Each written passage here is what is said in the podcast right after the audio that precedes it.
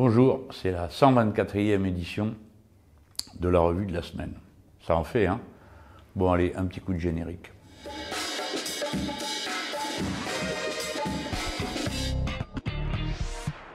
Bon, alors pour commencer, je vous parle que d'un seul sujet dans cette revue de la semaine. Il ne faut pas m'en vouloir parce que je fais un million de trucs en même temps et euh, je, je suis obligé de me concentrer sur ce sur quoi je veux attirer votre attention.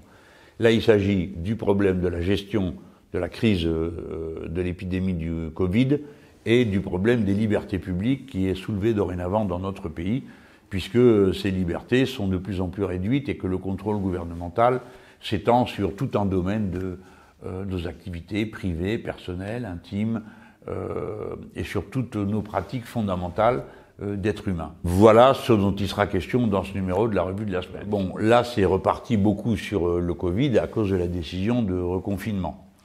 Et euh, ça, oui, c'est un vrai sujet. Pourquoi? Euh, Parce que euh, le plan de reconfinement, il n'existe que parce que le déconfinement précédent est un échec. Et on nous dit, oui, mais l'épidémie est partout en Europe. Ben oui, pas partout de la même manière et pas partout avec la même impétuosité. En France, c'est un niveau élevé. Donc quelque chose a dysfonctionné entre la fin du premier confinement et puis le début de ce deuxième confinement. Encore une fois, le confinement ne tue pas le microbe. Hein. Le confinement, il ralentit la vitesse à laquelle se propage le virus, et donc la quantité de gens dont une partie devra aller à l'hôpital en réanimation. Et comme là, il y a un nombre de places qui est limité, évidemment, euh, on ralentit la circulation du virus pour qu'il y ait moins de monde euh, en réanimation, parce que s'il y en a plus, bon, on ne pourra plus les accueillir. Mais d'ores et déjà, il y a un certain nombre d'endroits dans le pays où euh, le système est arrivé à saturation. Vous le savez comme moi parce que vous regardez les chaînes d'information en continu, vous suivez sans doute euh, ce qui se passe. Alors, ça, ça doit produire euh, une réflexion. C'est que le choix qui a été fait par le gouvernement, il est marqué par, par le fait qu'ils n'ont rien fait comme il fallait entre le premier déconfinement et le deuxième. Alors à chaque fois, ils retardent une guerre en quelque sorte. Hein. J'aime pas l'expression, mais je la donne quand même. Et il faut toujours, nous, qu'on réfléchisse avec un petit peu un temps d'avance. Par exemple, quand le premier confinement, là, pour le coup, euh, tout le monde a été pris de court, a été mis sur pied, c'était pas trop le moment de discuter. Il fallait assurer une discipline euh, sanitaire qui permette au pays de faire face euh, le mieux possible. Bon. Alors, je sais bien que des amis auraient préféré qu'on dise ci, qu'on fasse ça et tout, mais bon, on a essayé de le faire, d'être partie prenante d'une situation en responsabilité. D'ailleurs, on a fait euh, des propositions, des plans, euh, des propositions de loi, etc. Tout ça, vous le savez. Mais surtout, on a insisté sur le fait que dans le confinement, il fallait réfléchir au fait qu'il faudrait un plan de déconfinement, parce qu'on ne pouvait pas confiner comme ça sans perspective. Alors à l'époque, on a tout entendu contre nous, hein, qu'on était quasiment des terreurs dans le dos, parce qu'on parlait de plan de déconfinement. Et puis quand euh, la possibilité du déconfinement s'est avancée, le président de la République a nommé un monsieur déconfinement, l'actuel Premier ministre, monsieur Jean Castex. Il y a déjà des gens qui ont oublié que le gars qui était censé organiser la sortie, c'était lui là, le Premier ministre actuel. Donc le Premier ministre a fait un plan de déconfinement et patatras, ce plan euh, n'a rien donné parce que euh, deux mois après, même pas, la fin de l'été, on est obligé de reconfiner. Alors, ça, ça soulève une réflexion, parce que je dis on est obligé de confiner, mais commençons d'abord par dire que le confinement, c'est quand même, je viens de vous dire à quoi ça sert, mais en plus, comme méthode, c'est assez rustique. Euh, pour être honnête, on est au XXIe siècle et on continue à appliquer une méthode euh, euh, qui s'appliquait déjà au II ou IIIe siècle. Hein. On faisait comme ça. Quand il y avait une épidémie, les gens restaient enfermés, bon, plein de gens mouraient, puis ceux qui survivaient, ben, ils avaient survécu franchement, c'est pas, euh, pas à la hauteur de ce qu'on pourrait espérer d'une société techniquement avancée. Alors là, on est dans une nouvelle zone. Deuxième déconfinement. Il comporte des caractéristiques euh, d'incohérence que tout le monde a vues. Alors on n'a pas le droit de faire ci, mais on a le droit de faire ça. Alors on a le droit d'aller s'empiler sur les quais euh, de, métro ou de transport en commun, mais on n'a pas le droit d'être plus de trois dans un espace de euh, telle surface, etc. etc. je, vous je répète tout ça parce que vous le savez comme moi. Euh, dans les lycées et les écoles, ça a donné des choses assez extravagantes parce que les jeunes ont découvert que quand ils revenaient, bah, on leur appliquait des consignes sanitaires dans la classe mais pas à la cantine, euh, et que les consignes qu'il y avait dans la classe, elles n'étaient pas si sanitaires que celles, les garantissaient pas. Donc il y a un grand bazar dans l'éducation nationale, de ce qu'on me dit, de ce qui me remonte, de ce que vous m'envoyez comme message.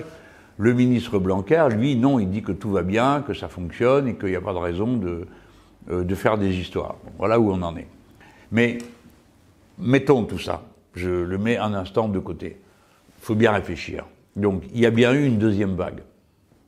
D'accord? On nous a aussi dit qu'il n'y en aurait pas. Il y en a une.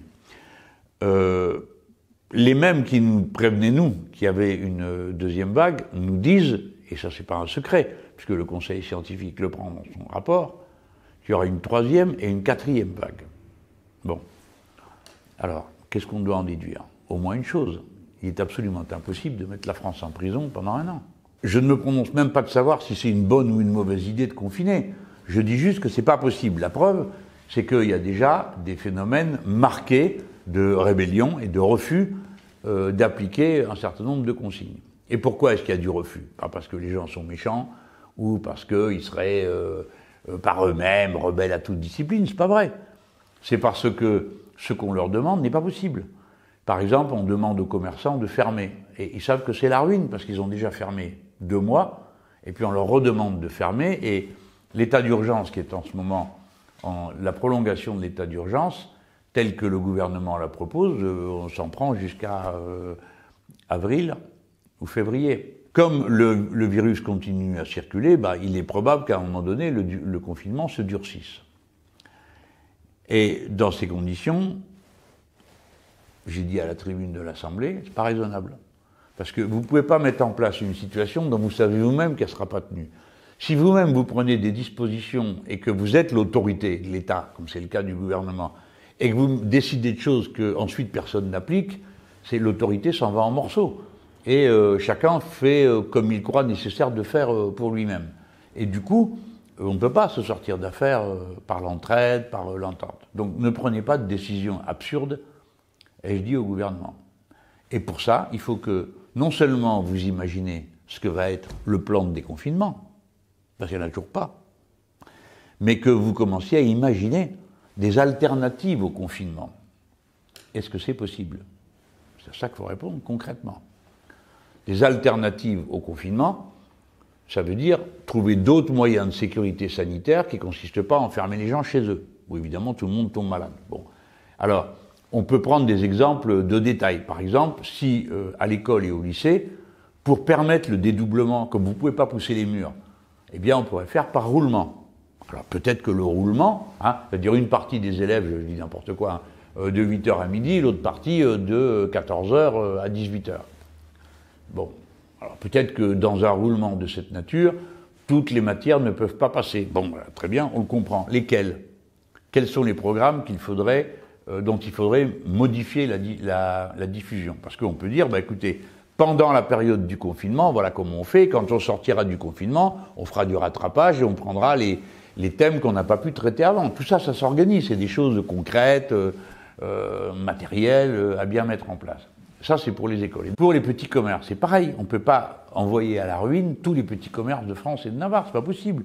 Ni dire, ah bon, vous allège les conditions matérielles. Moi, je sais pas ce qui se passe, mais chaque fois je rencontre un petit commerçant ou un petit entrepreneur, il me dit que lui, ce qui a été décidé, ça ne tire pas d'affaires.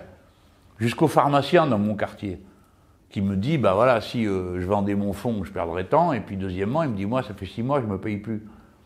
Et bon, bref, des situations que vous imaginez de gens qui sont en impasse. En impasse.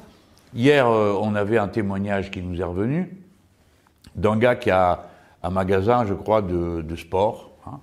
et euh, bon, il dit, moi, je m'en fous, j'ouvre. Alors on lui a dit, mais écoute, tu vas ouvrir, mais tu vas avoir une amende. Il me dit, moi, l'amende, je m'en fous aussi même 100 000 euros, parce que moi j'ai un million de stocks sur les bras. C'est un million d'euros de stock que j'ai. Je ne peux pas me permettre euh, de rester à la porte fermée sur, sur mon stock.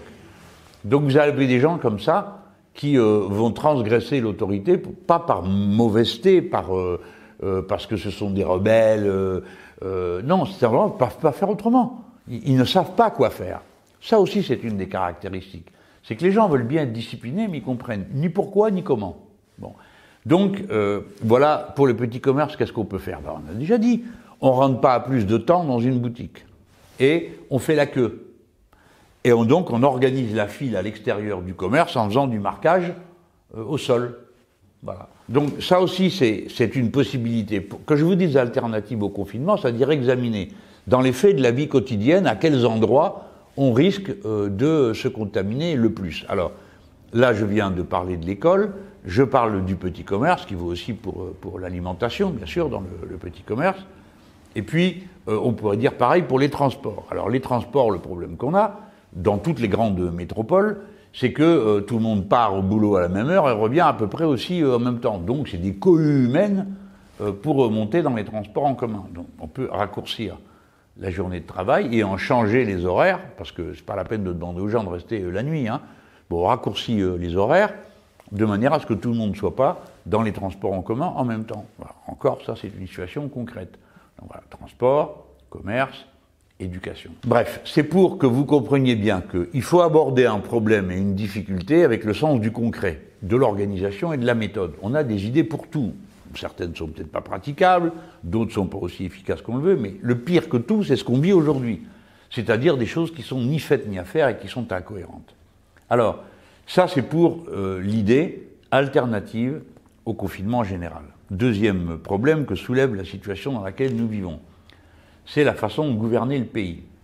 Alors, bon, il y a des, blagues horribles hein, sur le thème euh, de comment on finit par ne plus sentir la douleur. Mais là, la douleur, je crois que les gens commencent à la sentir. C'est pas rien ce qui se décide. C'est des privations de liberté fondamentale. La question de la liberté dans la société, c'est pas un sujet annexe. Euh, la liberté, c'est pas juste une question idéologique. C'est un ressenti physique. Vous avez besoin de bouger, vous avez besoin de sortir, vous avez besoin de faire ce que vous avez envie de faire. Hein euh, c'est pas pour rien qu'on a construit euh, des sociétés de liberté plutôt que des sociétés euh, d'autoritarisme. Or, on est en route vers une société euh, extrêmement autoritaire, où euh, le gouvernement central décide à quelle heure vous rentrez, à quelle heure vous sortez, jusqu'à quelle heure vous pouvez être dehors. Euh, dans certains domaines, ils prétendaient dire comment on s'habille, et puis qu'est-ce qu'on. Des activités qui sont essentielles à la vie. Hein ah, ça plaît ou ça plaît pas, mais c'est comme ça. Par exemple, en ce moment, on a beaucoup parlé de, religion, n'est-ce pas? Mais avant de parler des guerres de religion, il y a aussi le droit, la liberté euh, de pratiquer son culte. C'est pas rien. Si c'était rien, on aurait réglé tous les problèmes de guerre de religion, si tout le monde s'en fout. Mais c'est pas le cas. Et c'est une liberté fondamentale. C'est la liberté euh, du culte, c'est lié à la liberté de conscience. Vous croyez ou vous ne croyez pas, vous croyez ceci plutôt que cela, etc. Et essayez d'empêcher ça, et vous à l'échec. Parce que ça participe de ce dont certains euh, êtres humains ont besoin pour s'accomplir. Alors on peut toujours dire qu'on euh, qu'on n'est pas d'accord, mais la, la laïcité, c'est pas un athéisme d'État. C'est pas l'État qui décide que les gens euh, pratiquent plus leur culte, hein, c'est pas possible ça. Donc aujourd'hui, on a eu une scène au Parlement assez euh, cocasse, hein, parce qu'il y avait une série d'amendements qui venaient de, la droite, et nous autres, les insoumis, on les a tous votés, qui portaient là-dessus, sur la liberté du culte. On a dit, bah, la liberté du culte, elle est consubstantielle à la liberté de conscience. Et ça fait 120 000 ans que les êtres humains enterrent euh, les leurs dans des rites. Hein. c'est même les plus vieilles tombes en Europe, elles sont euh, en Espagne, et c'est même des Néandertaliens qui les faisaient. Les Néandertaliens étaient en Europe avant l'Homo sapiens, d'accord? Donc, euh, qui vous êtes pour croire que vous claquez dans les doigts et ça n'a plus lieu? Ce n'est pas possible. Donc les gens, bon, quand ils ont des morts, ils veulent les accompagner. Et ce c'est pas un accompagnement comme c'est aujourd'hui, je crois que c'est à 20 personnes. Quand vous enlevez les gars des fonds funèbres euh, si vous êtes euh, catholique, le curé, ou si vous êtes euh, musulman, l'imam ou le, rabbin, enfin bon, plus les gens qui les aident pour faire le, culte, ça vous laisse quoi Quelques personnes de la famille, c'est pas possible ça. Ça, n'est pas possible. Non seulement il faut laisser les anciens mourir tout seuls, mais en plus on ne peut pas les accompagner. Donc, ce sont des mesures, là je prends l'exemple de la liberté du culte, mais je pourrais en prendre plein. Et surtout par comparaison, les gens disent, alors qu'est-ce que vous me racontez? Euh, On n'a pas le droit d'aller dans une librairie, mais on a le droit d'aller au supermarché. Alors, le gouvernement, de mesure arbitraire en mesure arbitraire, arrive une sorte de fou. Vous avez la grande surface où on interdit d'accéder au rayon livre. Et puis comme il y a le livre, alors pourquoi pas le reste? Alors le reste aussi. Et ça vous donne des grandes surfaces qui sont transformées en une espèce de, parcours, on croirait que c'est dans un champ de mine, hein, Euh, bon, les gens doivent entrer par ici, sortir par là, pas s'approcher de ci, par là. Tout ça est incohérent. Mais c'est autoritaire. Et c'est pas loin du totalitaire. La différence entre autoritaire et totalitaire, autoritaire, c'est un système de règles. Vous voyez Totalitaire, c'est quand ça rentre dans votre corps, dans votre tête. On vous surveille de l'intérieur. Là, c'est ce qu'on est en train de faire. On vous surveille de l'intérieur. Si vous participez à des rites, des cultes, si vous, faites ceci ou vous ne faites pas cela. Et euh, tout ça est décidé par qui? Validé par qui? Par personne. Euh, ce niveau de détail n'arrive pas à l'Assemblée nationale. Là, nous sommes en train de voter le retour euh, à l'état d'urgence sanitaire. Ça se passe toujours de la même manière. D'abord, il y a des mesures d'exception. On vous dit, mais c'est l'exception, euh, vous ne pouvez pas être contre, la situation est tragique et tout. Bon, alors hop, on les vote. Et puis après, bah, pas nous, hein, euh, elles, sont, elles, sont votées. Puis après, hop, on dit, ah bah, ça ne peut pas être extraordinaire tout le temps, donc ça va être ordinaire. Tac, ça passe dans le droit commun. Et, euh, et le coup d'après, on en rajoute. Là, par exemple, dans la loi sur la, la, la l'état d'urgence sanitaire, il rajoute à la période d'état d'urgence une période intermédiaire. Hein, entre l'état d'urgence et puis la période où on réouvre tout. Donc on a encore rallongé, encore introduit euh, des interdictions de toutes sortes et des situations euh, qui fonctionnent sur l'état d'urgence. Et tout ça est décidé dans notre pays aujourd'hui, si vous suivez un peu l'actualité, par un organisme dont vous n'aviez jamais entendu parler avant, qui s'appelle le Conseil de défense. Le Conseil de défense, dans la Constitution de la Ve République, dans nos institutions, c'est un conseil qui réunit les chefs militaires, certains chefs militaires, avec euh, le président de la République, pour, euh, traiter des questions qui ont, trait à la sécurité intérieure et extérieure du pays. Le président Mitterrand, euh, Jacques Chirac les réunissaient une fois tous les 15 jours. Des fois, c'est une fois tous les mois. Parce qu'il n'y avait pas tant de questions militaires à examiner que ça. Et euh, depuis que c'est M. Macron, il le réunit à tour de bras. Et là, depuis le début de l'année, 40 fois. Et de temps à autre, vous entendez, demain, réunion du Conseil de défense. Et toc, ça tombe avant le Conseil des ministres. Donc il se décide quelque chose au Conseil de défense, et s'il faut, tout répondu, toc, ça passe au Conseil des ministres, qui valide et qui ensuite le présente devant les assemblées. Mais le Conseil de défense doit normalement s'occuper de questions militaires. Et euh, M. Macron, il traite des questions sanitaires. Et de l'un à l'autre, il y a plus qu'une rime. Hein. Euh, on s'est dit, mais pourquoi ils font ça? C'est incompréhensible. Alors, Conseil de défense pour les mesures euh, sanitaires, Conseil de défense pour l'écologie, Conseil de défense pour examiner les questions du séparatisme, parce que maintenant, à nouveau, ils appellent ça séparatisme, plus loin laïcité. Pourquoi ils font ça? On pense qu'on a la réponse, qui est la suivante. Le Conseil de défense, il est astreint au secret défense. Donc ceux qui sont dedans n'ont pas le droit euh, d'en parler à l'extérieur, ni avant, ni pendant, évidemment, ni après. Ceux qui le feraient peuvent euh, subir des, euh, des, inculpations et devant le pénal, quoi. C'est pas rien. Donc c'est motus et bouche cousue. Tout le monde se tait. Déjà, ça donne ça à Macron. Ça prouve qu'il n'est pas en confiance euh, au Conseil des ministres. Et puis deuxièmement, comme c'est secret défense, bah, le président de la République étant lui-même irresponsable au sens juridique du terme, hein, euh, ça veut dire que euh, on ne peut pas le juger pendant la durée de son mandat. Bah, le Conseil, lui aussi, puisque tu n'as pas le droit de dire ce qui s'y est dit, euh, bah, tu réponds pas aux questions qu'on te pose. Euh, si le cas échéant poser. Mais si avec des militaires, alors qui est-ce qu'il y a dans ce Conseil de défense? Personne ne vous le dit, je vais vous le dire moi. Bon, c'est pas dur à trouver. Hein.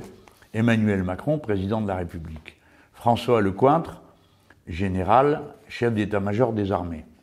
Stéphane Bouillon, secrétaire général de la Défense et de la Sécurité nationale. Bernard Rémier, directeur général de la Sécurité extérieure. Nicolas Lerner, directeur de la Sécurité intérieure. Tous ces gens-là, je mets le président de côté, il y en a quatre là, euh, le chef d'état-major des armées, le secrétaire général de la Défense, le directeur général de la Sécurité extérieure, le directeur de la sécurité intérieure. Bon, ce sont des gens qui sont de très haut niveau de qualification dans leur domaine, le renseignement et l'armée. Pas question de ça, il est question d'une crise sanitaire. Je ne cesse de le répéter. Le virus, il n'a pas de stratégie. C'est un militaire, euh, même de très haut rang, n'a pas plus euh, de compétences à propos d'un virus que moi, qui suis euh, un député et président de groupe.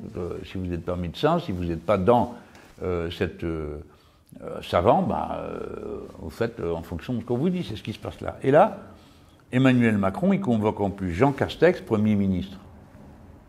S'il est Premier ministre, il doit bien avoir un gouvernement, celui-là. Florence Parly, ministre de la Défense, et seule femme du paquet. Gérald Darmanin, ministre de l'Intérieur. Bon, ok, on suppose que c'est pour la discipline. Et Olivier Véran, ministre de la Santé. Voilà, c'est ça. Ce que je viens de vous lire, toute la liste, c'est le Conseil de défense. Ils n'ont pas le droit de dire de quoi ils parlent. Il n'y a pas de compte-rendu. Et euh, ils n'ont pas naturellement le droit d'aller raconter à qui que ce soit euh, s'il y a eu une discussion, euh, sur quoi elle portait. Mais savoir ce qui se passe dans les discussions, c'est le propre des démocraties. que des ministres racontent ce qui se passe en Conseil des ministres, pas un crime. Hein. D'une certaine manière, c'est presque un devoir. et à l'Assemblée, on parle aussi. Donc le secret, c'est très spécial. Alors on nous dit, ben oui, mais c'est comme ça. Très bien, non, c'est pas comme ça. Euh, la question se pose de savoir pourquoi ces gens discutent de sujets qui ne sont pas de leur compétence et pourquoi ils décident. Alors, euh, honnêtement, si on s'en tient euh, au code de défense, à la Constitution, à toutes ces choses, c'est un abus de pouvoir. Pourquoi? Parce qu'il y a un principe qui fonctionne dans les institutions qui est le principe de spécialité. Si vous avez un conseil de défense qui ne doit rien dire à personne et qui est astreint en secret défense, Bon, il y a une limite. La limite, c'est qu'il s'occupe de ce qui est sa spécialité. Ça, c'est l'article R 1122-1 du Code de la défense, qui énumère les domaines de spécialité du Conseil de défense. Ce n'est pas tous les domaines. Hein. Donc l'écologie n'a rien à faire là-dedans. Et la santé, ben, je vais vous lire la liste de ce qui est prévu par le Code de la défense, et qui vous montre que la règle de spécialisation n'est pas appliquée. La règle de spécialisation, ça veut dire un comité de défense a une spécialité, la défense. Bon. Et donc, il peut appliquer des mesures qui sont dérogatoires, c'est-à-dire qui ne sont pas comme dans le reste du droit commun, dans leur domaine précis. Quel est le domaine précis du Conseil de défense? Ce n'est pas l'écologie, ce n'est pas la santé publique, c'est la programmation militaire, la dissuasion, la conduite des opérations extérieures, la planification des réponses aux crises majeures, le renseignement, la sécurité économique et énergétique, la programmation de sécurité intérieure concourant à la sécurité nationale, et enfin la lutte contre le terrorisme. Là-dedans, Covid-19, il n'y en a pas. Hein, pandémie, il n'y en a pas. Donc, c'est d'une manière dérogatoire au droit commun que se réunit un conseil qui traite de sujets qui ne respectent pas les attributions qui lui sont fixées et qui donc empiètent dans le domaine des libertés publiques sur lesquelles il prend des décisions euh, dont il ne rend compte à personne. Voilà. Alors euh, tout ça, ça fait quand même beaucoup hein, euh, de privation des libertés et tout ça. Donc nous, on a essayé de le mettre, nous autres les insoumis, dans le tableau d'ensemble. Et on a sorti cette brochure. Gros boulot, hein. Mais alors, il nous est arrivé des aventures assez spéciales. C'est-à-dire qu'on avait à peine fini d'en faire une mouture qu'il y avait quelque chose de nouveau qui se produisait. Donc il fallait rajouter, recommencer, changer les textes, etc. Et puis ça circule, ça a circulé beaucoup entre nous et principalement les trois euh, qui avions euh, pris ça en charge. Euh, bon, l'équipe du groupe, les collaborateurs de groupe, puis moi-même puisque je faisais le, cadrage, et puis Mathilde Panot et Hugo Bernalici. Les deux, Mathilde pour la partie répression des écolos et Hugo Bernalici pour la partie euh, euh, justice, police, qui sont ses domaines de, compétences. Et on a fait cette brochure, vous pouvez, vous pouvez vous la procurer gratuitement. Elle est en ligne sur le site des Insoumis et ça récapitule l'ensemble, c'est-à-dire toutes les mesures attentatoires aux libertés euh, qui ont été prises et décidées pendant les trois premières années de, de ce quinquennat de M. Macron. Et le bilan, vous verrez, vous verrez si ce que je vais vous dire maintenant est exagéré, il n'y a pas de période comparable de recul des libertés publiques depuis euh, la guerre. Il n'y a pas de période comparable. Où on a autant d'effets des structures euh, de participation démocratique des citoyens, c'est-à-dire élections, euh, en milieu ouvrier, dans les entreprises, les comités d'hygiène et sécurité, etc., etc., ou les libertés publiques d'aller et venir, ou les... Bref, je ne vais pas vous résumer la brochure, mais Je vous invite euh, à la, si vous pouvez, bon, à vous l'imprimer, à la lire en ligne aussi, hein, à la charger, pour ceux qui ont des, euh, des, lecteurs, et puis à la faire connaître, parce que c'est un bilan quand même terrible. Si vous voulez bien vous souvenir que ces gens-là nous ont fait la leçon sur tous les thèmes, qui m'ont traité d'apprentis dictateurs, je ne sais pas comment je pourrais faire pour faire pire que ce qu'ils font eux, qu'ils se sont réclamés pendant longtemps euh, d'être eux différents de Madame Le Pen, quand vous, regardez, en quoi Où elle est la différence C'est quoi? Donc, euh, au cœur de la période que nous vivons, il y a une question de liberté publique qui est posée. Avec ces sujets-là, on rigole pas. Et surtout avec des gens qui sont assez hypocrites pour vous, euh, vous, vous, accuser de tout et ensuite pour faire pire eux-mêmes, hein, que nous n'aurons jamais fait. Voilà, ça c'était le sujet Covid-19 et liberté démocratique en France, que je voulais d'abord traiter avec vous. Avant de terminer, quelques mots sur euh, l'opération qu'on a lancée la semaine dernière, euh, qui euh, a consisté à présenter une application, c'est-à-dire quelque chose à quoi vous accédez par votre téléphone, et vous accédez à l'insoumission, qui est un agrégateur de tout ce que font les insoumis en matière euh, de vidéos, de prises de parole, euh, d'articles, etc. Et euh, bon, tout ça existait sur le site L'Insoumission, et maintenant il existe, vous pouvez le consulter dans votre téléphone. C'est vraiment un bon technologique, bon, très important, on doit être les seuls à faire ça, hein, dans le, le, monde politique, et c'est évidemment une méthode aussi qui va nous servir pour la campagne présidentielle qui arrive. Euh, nous avions prévu, on a fait une émission un soir et on voulait avoir 5000 euh, euh, téléchargements. Et la bonne surprise, c'est qu'on en est à 15 000, c'est-à-dire trois fois plus, et qu'évidemment, ça continue à progresser. Et je vous invite, vous qui m'écoutez, à le faire, c'est-à-dire à la télécharger, pour pouvoir garder un contact informatif avec la structure insoumise.